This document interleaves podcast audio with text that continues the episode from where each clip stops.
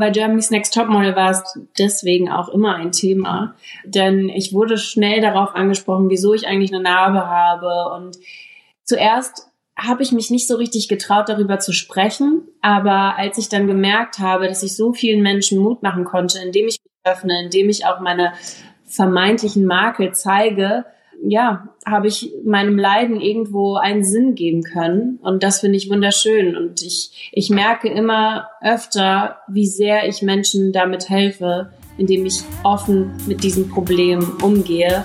Herzlich willkommen zum Mutmach-Podcast von Funke mit Suse, Paul und Hajo Schumacher. Heute ist Mutmach Mittwoch mit prominenten Expertinnen und anderen klugen Leuten, die uns ein bisschen schlauer machen. Der Mutmach-Podcast auf iTunes, Spotify und überall, wo es Podcasts gibt. Gerne abonnieren, das ist für euch kostenlos, aber für uns ein Kompliment, das wirklich Mut macht. Und jetzt geht's los.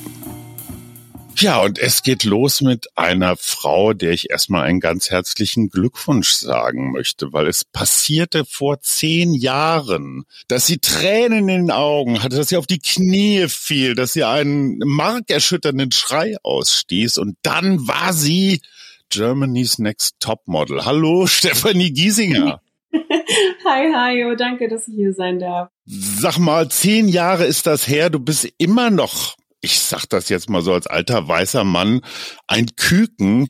Wie, wie fühlen sich diese zehn Jahre an?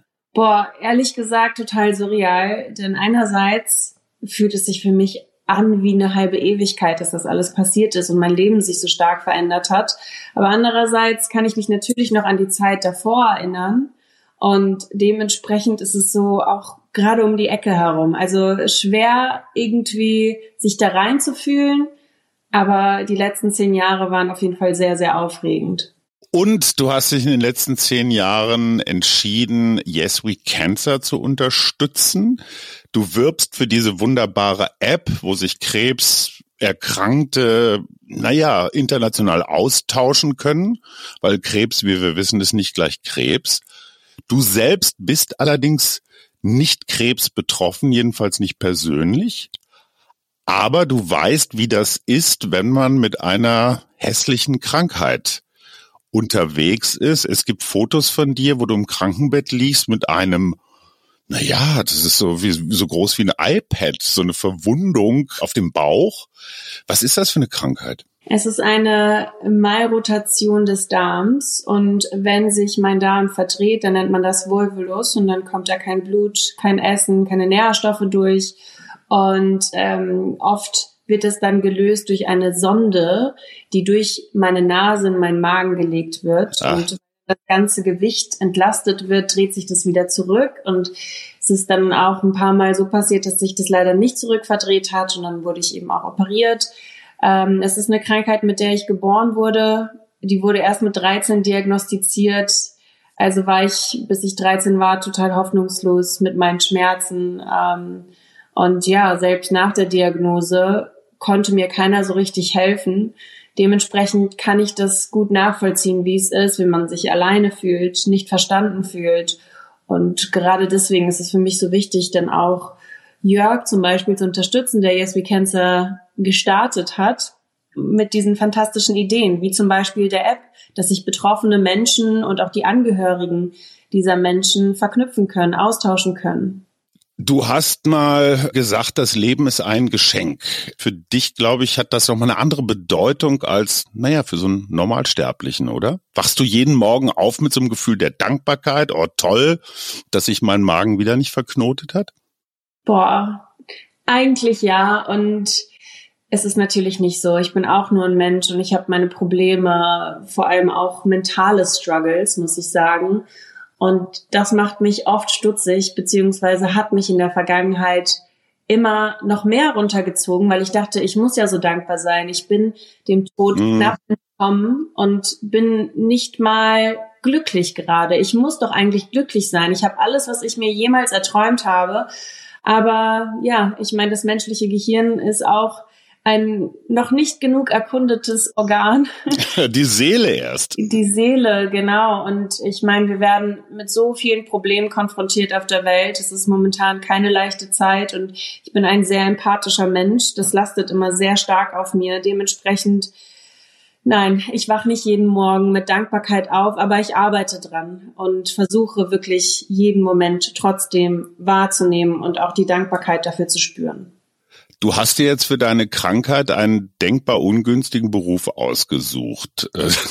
Du bist Model, Schauspielerin, Influencerin, auf jeden Fall eine Person, wo ein perfekter, also ich kenne es aus eigener Erfahrung, wo ein perfekter Körper durchaus eine Rolle spielt. Ja. So, und jetzt hast du Narben und eine Krankheit und ja, vielleicht auch bist innerlich ein bisschen aufgewühlt. Das ist gar nicht so, wie man sich Model sein vorstellt. Ja, da hast du recht. Und ich glaube, bei Germany's Next Topmodel war es deswegen auch immer ein Thema. Denn ich wurde schnell darauf angesprochen, wieso ich eigentlich eine Narbe habe. Und zuerst habe ich mich nicht so richtig getraut, darüber zu sprechen. Aber als ich dann gemerkt habe, dass ich so vielen Menschen Mut machen konnte, indem mhm. ich mich öffne, indem ich auch meine vermeintlichen Makel zeige, ähm, ja, habe ich meinem Leiden irgendwo einen Sinn geben können. Und das finde ich wunderschön. Und ich, ich merke immer öfter, wie sehr ich Menschen damit helfe, indem ich offen mit diesen Problemen umgehe. Und ja, Models müssen vermeintlich perfekt sein, was auch immer das bedeutet. Mhm. Aber zum Glück verändert sich momentan die Industrie und es ist viel wichtiger, dass man eine Persönlichkeit hat, dass man wahre Geschichten erzählen kann, authentisch ist. Und ich glaube, davon können wir alle nur profitieren. Das heißt, diese ganze Body Positivity Bewegung, da würdest du dich auch so irgendwie mit rein zählen. Also vor 20, 30 Jahren hättest du damit vielleicht noch nicht so offen umgehen können. Das stimmt. Ähm, also ich muss natürlich erwähnen, ich bin absolut privilegiert. Ich bin eine weiße Frau. Ich habe das Pretty Privilege. Ähm, ich bin schlank. All das sind natürlich immer noch Dinge, die so von der Gesellschaft oder als Norm gesehen werden und als Beauty-Ideal. Und dann habe ich eben eine kleine Narbe am Bauch die man auch oft nicht sieht, weil ich eben lange Kleidung anziehe. Ähm, dementsprechend würde ich gar nicht sagen, dass ich so richtig in diese Diversitätsschiene reinpasse. Diversitätsschiene klingt jetzt komisch, aber du weißt, was ich meine, eben die Menschen vertrete, Klar. die in marginalisierten Gruppen sind. Und nee, also ich würde jetzt nicht sagen, dass ich so richtig als Diversity Advocate mich benennen dürfte, aber ich bin definitiv nicht so das Model von vor 30 Jahren, ja. Kennst du jemanden aus deinem Gewerbe, Mann oder Frau oder wer auch immer, der Krebs hat oder hatte und damit auf die Bühne, auf den Catwalk gegangen ist? Gibt's da einen Fall? Ehrlich gesagt, nicht wirklich, nein. Also mir ist jetzt keine Person besonders aufgefallen. Also inzwischen sieht man Menschen mit Prothesen, man sieht Menschen mhm. mit Verbrennungen und das sind aber meiner Meinung nach so ein bisschen, sie werden eingesetzt als Token mhm. und gar nicht so wirklich repräsentativ für die Menschen, die wirklich, ja, die vermeintlichen Beauty-Makel haben. Und ich finde es tatsächlich so ein bisschen problematisch, dass viele Brands nur versuchen, sich damit zu schmücken und dann diese Person wieder fallen zu lassen. Also mir ist jetzt keine Person aufgefallen, die wirklich von Krebs erzählt hat oder auch einer geheilten äh, Krebserkrankung. Und Krebs ist ja immer noch, ich sag mal, vom Image her, auch wenn das jetzt vielleicht ein bisschen doofes Image ist, von Krankheiten zu debattieren, mhm. aber immer noch so was Düsteres. Bei einer Prothese hat man das Gefühl, okay, der hatte einen Unfall oder einen Schicksalsschlag und das wird jetzt durch Technik irgendwie ersetzt. Und das ist so eine, naja, doch ganz positive Geschichte. Ne? Bei Krebs hat man immer den Eindruck, huhuhuhu, so düster. Ja, das stimmt. Und leider ist Krebs wirklich immer noch ein Tabuthema. Menschen wissen auch gar nicht, wie sie damit umgehen sollen. Es ist wie so eine heiße Kartoffel, die man nicht in der Hand halten kann. Und wenn irgendjemand von einer Krebserkrankung spricht, dann ist es so, ah, okay, tut mir leid und jetzt das nächste Thema. Ja. Ähm, das ist wirklich traurig. Ähm, meine Oma ist an Krebs erkrankt, sie lebt aber glücklicherweise noch, wofür ich total dankbar bin. Ähm, Aber ja, selbst da muss ich sagen, meine Oma möchte nie darüber sprechen. Und mhm. ich glaube, es liegt wirklich daran, dass Krebs, vor allem Krebs, eine Krankheit ist, die ja schwer zu begreifen ist und man hat oft das Gefühl, man ist so ein bisschen unmächtig als betroffene Person und auch als Angehörige. Und was noch dazu kommt, du hast gerade zu Recht über Tabus gesprochen. Es gibt jetzt so zwei Gruppen. Die einen, die tatsächlich gar nicht so drüber reden wollen, kenne ich aus meiner Familie auch. So in dem Moment, wo man drüber redet, bricht er wieder aus. Ne, man hat das Gefühl, so solange man drüber schweigt, dann hält er sich irgendwie so ein bisschen im Hintergrund, dieser Krebs, was natürlich Quatsch ist viele Patienten, gerade auch so bisschen jüngere, modernere, machen das, was du auch tust. Die suchen die Öffentlichkeit. Die reden über ihre Erkrankung, weil sie das Gefühl haben, dass es ihnen gut tut, dass es sie entlastet, dass es sie befreit. Wie ist das mit dir? Ich meine, du machst deine Krankheit auch öffentlich. Gab es Manager oder sonst welche Eltern, die gesagt haben, ey, rede da nicht drüber, das macht dein ganzes Image kaputt? Andauernd, wirklich andauernd. Echt wahr? Wie ja. viele Millionen sind dir durch die Lappen gegangen? Nein, es ist wirklich eigentlich traurig, beziehungsweise rückblickend musste alles genauso passieren, wie es passiert ist. Nach Germany's Next Top Model war ich sehr oft im Krankenhaus und habe versucht, das geheim zu halten. Aus vielen Gründen. Unter anderem, weil mir gesagt wurde, wenn ich oft darüber spreche und mich auch im Krankenhaus verletzlich zeige, dann wirke ich nicht so zuverlässig und werde wahrscheinlich weniger gebucht. Mhm. Und ich gerate immer mehr in die Schublade der kranken Person, denn unsere Gesellschaft tendiert immer dazu, Menschen in Schubladen zu packen. Das heißt, wenn Steffi eine Krankheit hat, dann kann sie nicht mehr all die anderen Berufe ausüben. Sie ist dann nur noch das kranke Mädchen. Und sobald ich ein Foto von ihr sehe, ah, es muss hier um ihre Krankheit gehen. Mhm. Dementsprechend verstehe ich das auch, dass damals viele von meinem Management gesagt haben, so, ey, sei lieber vorsichtig. Aber dann gab es ein Jahr, da lag ich sechsmal im Krankenhaus und irgendwie war es für mich so eine Kurzschlussreaktion. Ich möchte jetzt mein Handy in die Hand nehmen und ich habe mich einfach gezeigt mit dieser Sonde in meiner Nase und habe über meine Krankheit gesprochen. Ähm, und wie die Menschen reagiert haben, die Resonanz, das war so positiv und für mich so aufbauend, weil ich gemerkt habe, ich bin nicht alleine, Menschen verstehen mich und vor allem kann ich anderen Menschen Mut machen, indem ich mich genauso zeige, wie ich bin, verletzlich, ehrlich, authentisch. Und das hat mir ehrlich gesagt so die Türe geöffnet, einfach ich selbst sein zu dürfen mit all meinen Krankheiten und auch Schwierigkeiten im Leben. Jetzt müssen wir aber mal über eine Phase sprechen, da war es ein bisschen anders. In 2020, Beginn der erstes Jahr der Pandemie, kann man sagen, ging es dir gar nicht gut. Da bist du in ein Loch gefallen. Hatte das auch damit zu tun, dass du auf einmal, naja, weggeschlossen warst? Dass du nicht mehr so öffentlich warst? Ich glaube, es haben ganz viele Komponenten dazu gezählt. Also 2019 fing es tatsächlich schon an, dass es mir immer schlechter ging. Ähm, ich habe zwischen Shootings geweint, im Flugzeug geweint, in Zügen geweint und das war für mich irgendwie normal bis meine damalige Managerin mich darauf aufmerksam gemacht hat und mich auch dazu ermutigt hat, zu einer Therapie zu gehen. Und dann habe ich erstmal angefangen, in diesem tiefen, dunklen Loch rumzugraben. Und 2020 war es dann wirklich so schlimm. Da kam natürlich die Pandemie dazu mhm. und man war dann eingesperrt. Es hat sich viel in meinem Leben verändert. Ich habe mich an meine Traumata wieder, ja, also mal rangetraut. Mhm. Und ja, da bin ich dann in ein dunkles Loch gefallen, wie du gerade schon so schön gesagt hast.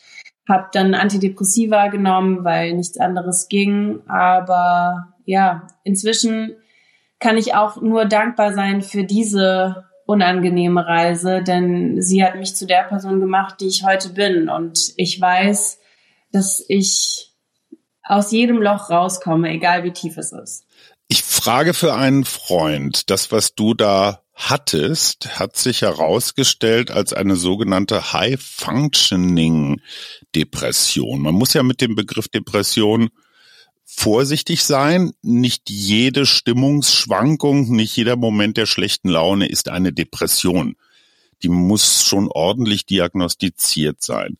Das Verrückte an dieser High-Functioning-Depression, korrigier mich, wenn ich die, das jetzt falsch erzähle, ist, dass du nach außen hin eigentlich perfekt funktionierst und in dem Moment, wo du so alleine bist, die Tür ist zu, bumm, fällst du so einfach in so ein tiefes schwarzes Loch. Ist das richtig beschrieben? Das ist sehr gut beschrieben, ja, und äh, sehr gut, dass du das erwähnst mit der Depression, dass man sehr vorsichtig sein muss mit dem Ausdruck, denn ähm, ich habe gelernt, dass es schon einige Tage, Wochen, vielleicht sogar Monate braucht, in der man sich ähm, ja sehr schlecht fühlt, dass man es überhaupt als Depression diagnostizieren kann. Und wie bereits gesagt, vor 2020 waren es einige Jahre, in denen ich nach außen hin funktionieren konnte. Ich bin ans Set gekommen und ich war die Steffi, die ich sein wollte, die ich nach außen hin vor allem, ich wollte genauso wahrgenommen werden. Ich wollte professionell sein. Aber sobald ich alleine war, auch im Flieger war, habe ich unendlich geweint und habe mich sehr traurig gefühlt und sehr alleine gefühlt, einsam gefühlt. Und ich habe damals niemals verstanden, dass es eine Depression ist. Für mich war das viel zu weit entfernt. Ähm, und erst als ich dann angefangen habe, mit verschiedenen Therapeutinnen zu sprechen und zu arbeiten, wusste ich, was es ist. Also kann man das Ganze in so einer Art Drei-Phasen-Modell vielleicht fassen? Also zuerst mal die erste Phase ist so hä, Verunsicherung. Man weiß gar nicht so richtig, was da los ist. Man erlaubt sich das vielleicht auch gar nicht, weil du bist ja jung und erfolgreich. Du darfst ja jetzt gar keine schlechte Laune haben. Die zweite Phase ist dann so, man macht sich mit dem Gedanken vertraut, da ist was. Und die dritte Phase ist dann, man sucht nach einer Lösung, nach Heilung, nach Linderung. War das ungefähr so? Ja, also für mich war das die Definition. Ich wäre sehr vorsichtig, das jetzt als allgemeine Definition mhm. jetzt festzulegen, weil natürlich jede Person anders empfindet und auch einen unterschiedlichen Krankheitsverlauf hat. Aber ich ähm, hatte genau, ja, genau dieses Erlebnis. Wie schwer war es für dich im, im Perfektionsgeschäft Model, dir das überhaupt zu erlauben? Weil ich glaube, du bist dir gegenüber in Wirklichkeit, entschuldige die Ferndiagnose, aber ich glaube, du bist, du kannst auch schon streng mit dir sein. Also bei, naja, bei aller guten Laune, die du verbreitest, hast du, muss man in deinem Geschäft, glaube ich, auch immer auch wieder so innere Ordnungsrufe haben. So, das geht jetzt nicht und du musst jetzt ins Bett und jetzt nicht schon wieder ins Berghain. So, naja, sorry, hast du in deinem Vlog selber erzählt. Insofern verrate ich hier keine, verrate ich hier keine Amtsgeheimnisse. Aber dieses sich Schwäche erlauben, und das ist ja auch für viele Krebspatientinnen und Patienten wichtig, einfach erstmal zu akzeptieren, ich bin nicht perfekt. Total. Ich habe eine enorme Disziplin, die mir manchmal zum Verhängnis wird. Ich bin eine Perfektionistin, was mir auch sehr schwer fällt im Alltag. Und zu der Berghain-Geschichte. Das war tatsächlich 2022 und das war bisher wirklich mein schönstes Jahr in meinem Leben. Ich weiß nicht, was sich da alles so gelöst hat, alles passiert ist, aber in diesem Jahr war ich einfach vollkommen frei und da hatte ich wirklich nicht das Problem, dass ich mir selbst im Weg stand. Mhm. Ich gefeiert, ich bin rausgegangen, ich habe das Leben einfach genossen.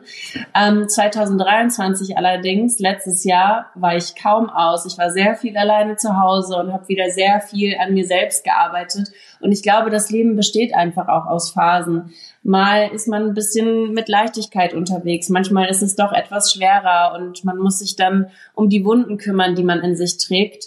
Und ähm, ja, das ist das Leben würde ich sagen. Hast du dann auch so Momente, wo du, naja, vielleicht so leichte Bedenken kriegst, so, oh verdammt nochmal, jetzt kommt das von 2020 zurück? Oder hast du das im Griff? Nee, ich glaube, ich kann dafür sehr viele betroffene Menschen sprechen. Sobald man einen schlechten Tag hat, und das kann manchmal sogar aufgrund von Hormonen sein, hat man immer die Angst, oh Gott, ist sie wieder zurück, ist die Depression wieder zurück. Mhm. Aber ähm, ich war jetzt auch vor nicht allzu langer Zeit wieder in Phasen, wo es mir nicht so gut ging und wo die Angst sehr präsent war, wieder in einer Depression zu landen. Ähm, aber dadurch, dass ich in Therapie bin, habe ich gemerkt, dass ich jetzt ein Mensch wurde. Ich bin da nicht so, dass ich mich hinlege und denke, oh Gott, ich habe eine Depression, sondern ich fange sofort an, alles in die Wege zu leiten, damit es mir wieder besser geht. Und das ist Schreiben, das ist Meditieren, das ist Yoga, das ist Sport machen, das ist mit Freunden sein, Arbeit absagen. Es ist einfach etwas in mir, was weiß, ich muss mich jetzt vollkommen auf mich und mein Wohlergehen fokussieren, egal was es ist, egal wie egoistisch es jetzt gerade ist. Aber wenn es mir nicht gut geht, dann werde ich auch kein guter Mitmensch sein können. Dementsprechend ähm, habe ich inzwischen so alles an Werkzeug mir angeeignet, dass ich anfangen kann, für mich selbst zu sorgen in solchen Momenten. Dein Traum, habe ich jedenfalls gelesen, ist es irgendwann mal Kinderpsychologin zu werden. finde ich finde ich hochinteressant. Meine Frau ist auch Psychologin. Ich habe auch ein paar Semester das studiert. Deswegen muss ich jetzt noch mal in deinem Leben gründeln. Deine Familie kommt, also ich glaube sind das Spätaussiedler, Russlanddeutsche, also so ein bisschen wie bei Helene Fischer, Menschen, die mal irgendwann vor Generationen von Stalin oder sonst wem umgesiedelt worden sind, aber eigentlich noch so das Deutsche in sich haben. Diese Menschen sagen mir, zumindest die, die ich kenne, da ist ein ganz, ganz hohes Maß an Disziplin, an Aufstiegswille. Also da kommt man aus diesem Russland nach Deutschland und ja, man hat das Gefühl, man gehört ja gar nicht mehr so richtig dazu. Also muss man durch die deutsche Kerndisziplin arbeiten, Fleiß und so weiter Aufstieg hinkriegen. Kommt dir das bekannt vor? Kommt mir sehr bekannt vor. Und genau, meine Familie, das sind Spätaussiedler, aber natürlich in Russland hat sich dann alles vermischt. Meine Oma kommt aus, also wirklich aus allen Gebieten in der Nähe von Omsk, also aus Sibirien, wo äh, meine Familie gelebt hat. Und du triffst es auf den Punkt, meine Familie ist unglaublich diszipliniert und hat das auch schon immer von mir so verlangt oder von Kindern und generell vom Umfeld, was ich total nachvollziehen kann. Denn wie du schon gesagt hast, man kommt nach Deutschland und eigentlich wird nichts mehr anerkannt. Meine Mama war auch Lehrerin, äh, mein Papa war Bauingenieur all das zählt in Deutschland nicht und dann mussten sie natürlich Geld verdienen mit ihrer Familie, für ihre Familie. Und dementsprechend wurde jeder Job angenommen und man musste wieder bei Null anfangen. Und das zu sehen als Kind und auch so die finanziellen Struggles zu mhm. sehen, hat mich sehr dazu inspiriert, alles zu geben, dass ich vermeintlich erfolgreich bin, was auch immer die Definition von Erfolg ist. Aber als Kind wollte ich einfach nur erfolgreich sein. Ein letztes zum Schluss, liebe Stefanie. Du bist eine der allerersten in Deutschland gewesen, die auf Instagram unterwegs waren und davor noch auf Snapchat. Du hattest als erstes ein Smiley, so ich bin's. Hast deswegen inzwischen auch eine riesige Gemeinde von Menschen, die dir folgen. Natürlich nicht nur deswegen, aber es gibt ja so ein Early Mover Advantage. Tut die Öffentlichkeit hier gut oder ist die manchmal belastend? Ich kenne mich im Erwachsenenalter nur in der Öffentlichkeit stehend. Hm. Deswegen kann ich dir gar nicht sagen, wie mein Leben inzwischen oder wie mein Leben verlaufen wäre, wie ich mich fühlen würde, wenn ich nicht in der Öffentlichkeit stehen würde. Natürlich bringt es Tücken mit sich. Man wird bewertet, sehr viele Augen schauen auf einen und das ist zu einem gewissen Maß eine Belastung. Aber ich habe mich jetzt auch davon etwas freigesprochen. Seit einigen Wochen habe ich gar nichts mehr gepostet, gepostet auf den sozialen Medien, öffne die App auch gar nicht mehr, ähm, weil ich gemerkt habe, ich brauche meine Pausen. Ich muss manchmal für mich und mein Wohlergehen einstehen und dazu zählt dann eben auch zurückziehen von der Öffentlichkeit. Ähm, ich glaube, dass es nicht leicht ist, berühmt zu sein, in Anführungszeichen, aber es bringt auch so viel Schönes mit sich. Man hat eben ein Sprachrohr, das sehr viele Menschen hören. Und man hat auch eine Meinung, die irgendwo ein Gewicht hat. Und das ist sehr schön, aber man muss damit natürlich auch sehr vorsichtig umgehen. Und es ist sehr, sehr viel Verantwortung. Ich bin dennoch total dankbar und weiß auch, dass es mir sehr, sehr viele Möglichkeiten äh, schenkt. Wie lang war deine längste Social Media Pause in den letzten 10, 15 Jahren? Puh. Ein Detox? Wahrscheinlich höchstens einen Monat und das ist schon echt viel. Und selbst jetzt habe ich in meinem Kopf immer wieder die Gedanken, boah, werde ich jetzt unrelevant? Denn Oh, oh, oh. Du sprichst, ja. du sprichst meine tiefsten Dämonen an. Dieses genau. Gefühl so, keiner will dich mehr. Ja, es ist echt schrecklich, aber wir leben auch in einer sehr schnelllebigen Welt. Oh ja. Und man ist heute top und morgen ist man flop. Es ist einfach so. Dementsprechend sind diese Gedanken auch sehr nachvollziehbar, aber ich versuche mich auch von diesen zu befreien. Hast du Schiss vor der Bedeutungslosigkeit? Auf jeden Fall. Wie gesagt, ich kenne mich nur als Germany's Next Top Model, ja. als Stefanie Giesinger. Und selbst Klar. das, ich muss sagen, der Name Stefanie Giesinger fühlt sich auch gar nicht mehr so richtig an wie mein eigener. Es ist so was Öffentliches. Es ist super schwer, das zu erklären. Mhm. Aber ich stehe in der Öffentlichkeit, seitdem ich 17 bin. Mit 16 war ich schon bei Germany's Next Top Model. Also ist es ein ganz fester Bestandteil meiner Identität. Wenn das wegfällt, dann muss ich mich, glaube ich, auch nochmal neu definieren lernen. Als Kinderpsychologin wäre doch super. Aber hast du da so Bilder im Kopf, so du, du liegst so unter Pappkartons irgendwo unter einer Brücke, unter einer Spreebrücke hier in Berlin oder also was ist so, was ist so das gruseligste Bild, was du dann im Kopf hast? Bedeutungsverlust. Ist das Verarmung? Es ist definitiv Verarmung, aber es ist auch die Einsamkeit. Mhm. Also meine größte Angst ist es wirklich, einsam zu sein, alleine zu sein. Ähm, und das sind aber sehr unreale Gedanken, wenn ich da Total drüber nachdenke, denn ich habe Freundinnen, ich habe natürlich auch eine Familie und ich weiß, ich werde niemals alleine sein und unter einer Brücke leben müssen, aber auch diese Gedanken sind da. Ich glaube aber, dass sehr, sehr viele selbstständige Personen diese Gedanken haben. Absolut.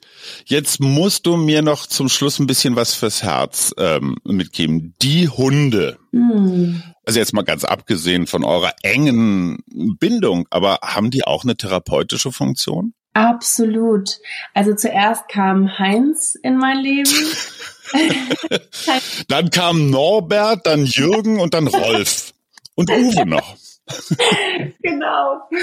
Ach, ähm, Heinz ist ein, ich will immer Kind sagen, aber es ist ein Hund, der ähm, auch mental echt viele Probleme hat. Und ich glaube, das hört sich jetzt für sehr, sehr viele Menschen lächerlich an, aber ich habe auch mit verschiedenen Therapeutinnen, äh, Coaches, Expertinnen, alles Mögliche, auch wirklich Akupunktur, alles schon gemacht für Heinz. Denn Heinz hat immer Panikattacken mitten in der Nacht. Ich weiß nicht, was Heinz erleben musste, aber er, ja, ihm geht es mental echt nicht so gut. Und das zu sehen, für ihn da zu sein, ist für mich eine gewisse Heilung, denn ich weiß, er ist auf mich angewiesen, auf die Menschen, die ihn lieben, angewiesen.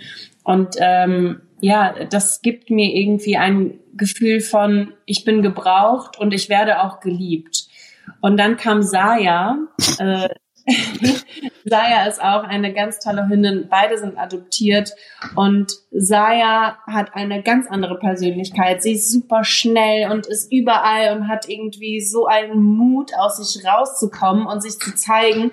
Und diese zwei Charaktere, so unterschiedlich, lieben sich ganz doll. Heinz ist auch riesengroß, ist ein 40 Kilo Hund und Saya ist ganz klein, 5 Kilo. Und die sind füreinander da. Sie kuscheln, sie schlafen zusammen in einem Bett das ist einfach so eine schöne Geschichte und da merkt man, worauf es im Leben ankommt. Es ist absolut einfach Liebe und im Moment sein und gebraucht zu werden. Und das ist wirklich für mich das A und O des Lebens. Überhaupt nicht lächerlich, überhaupt nicht. Äh, Therapeutinnen und selbst Krebsbetroffene selber zum Beispiel sagen, so ein Tier muss nicht zwingend ein Hund sein, aber Hunde sind halt, wie du sagst, so ganz geschmeidig, macht unglaublich viel aus.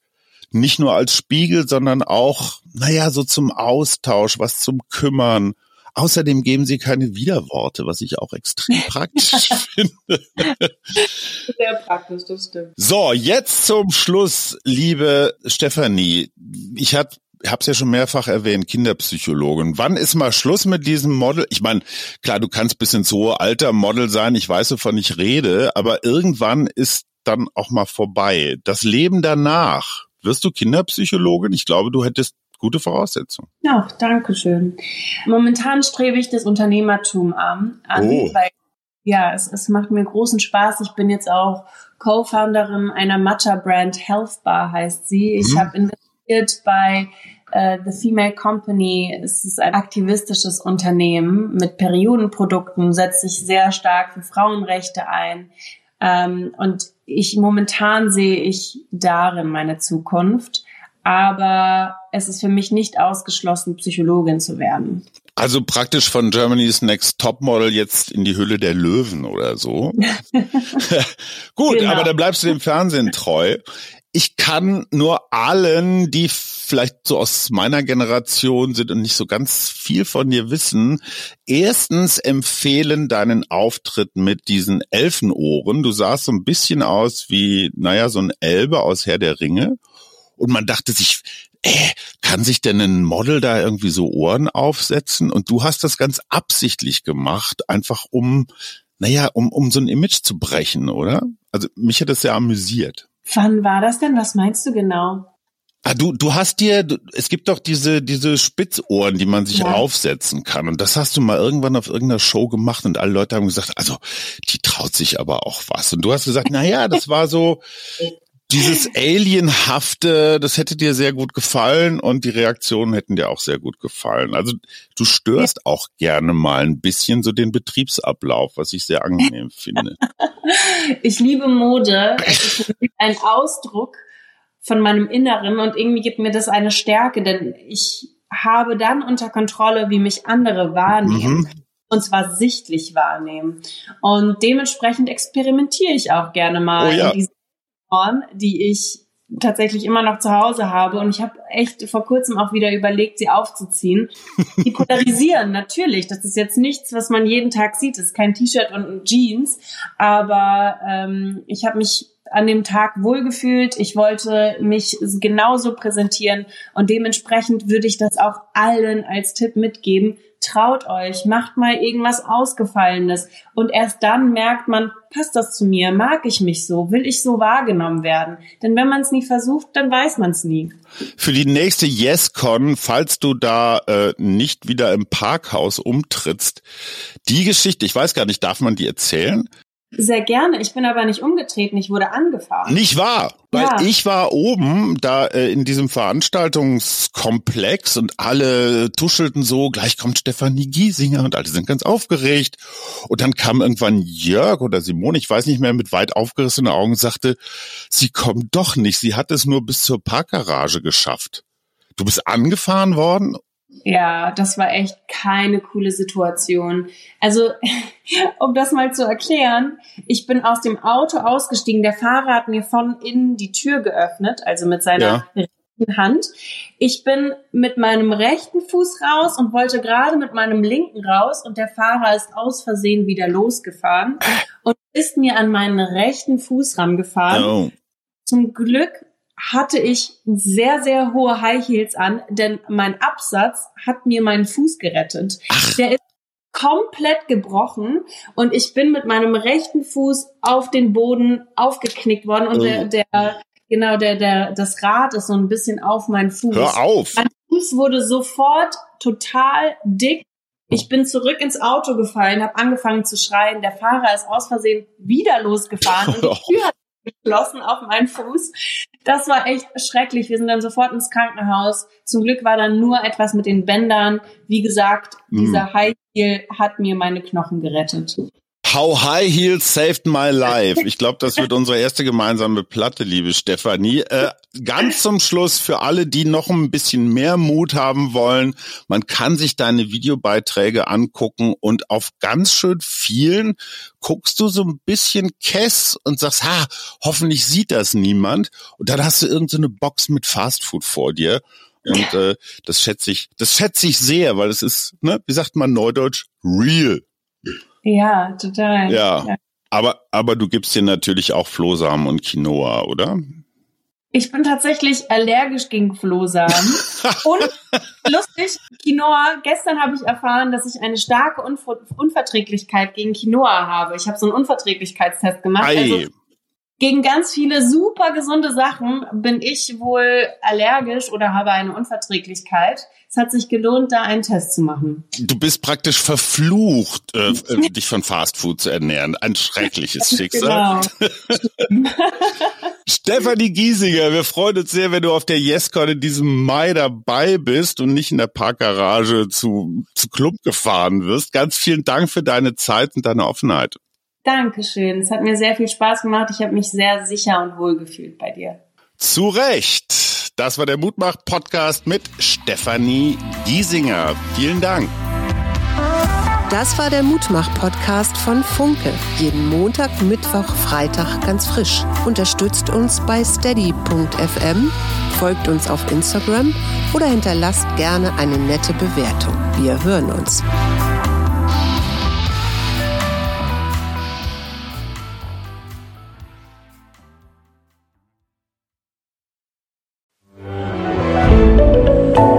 Podcast von Funke.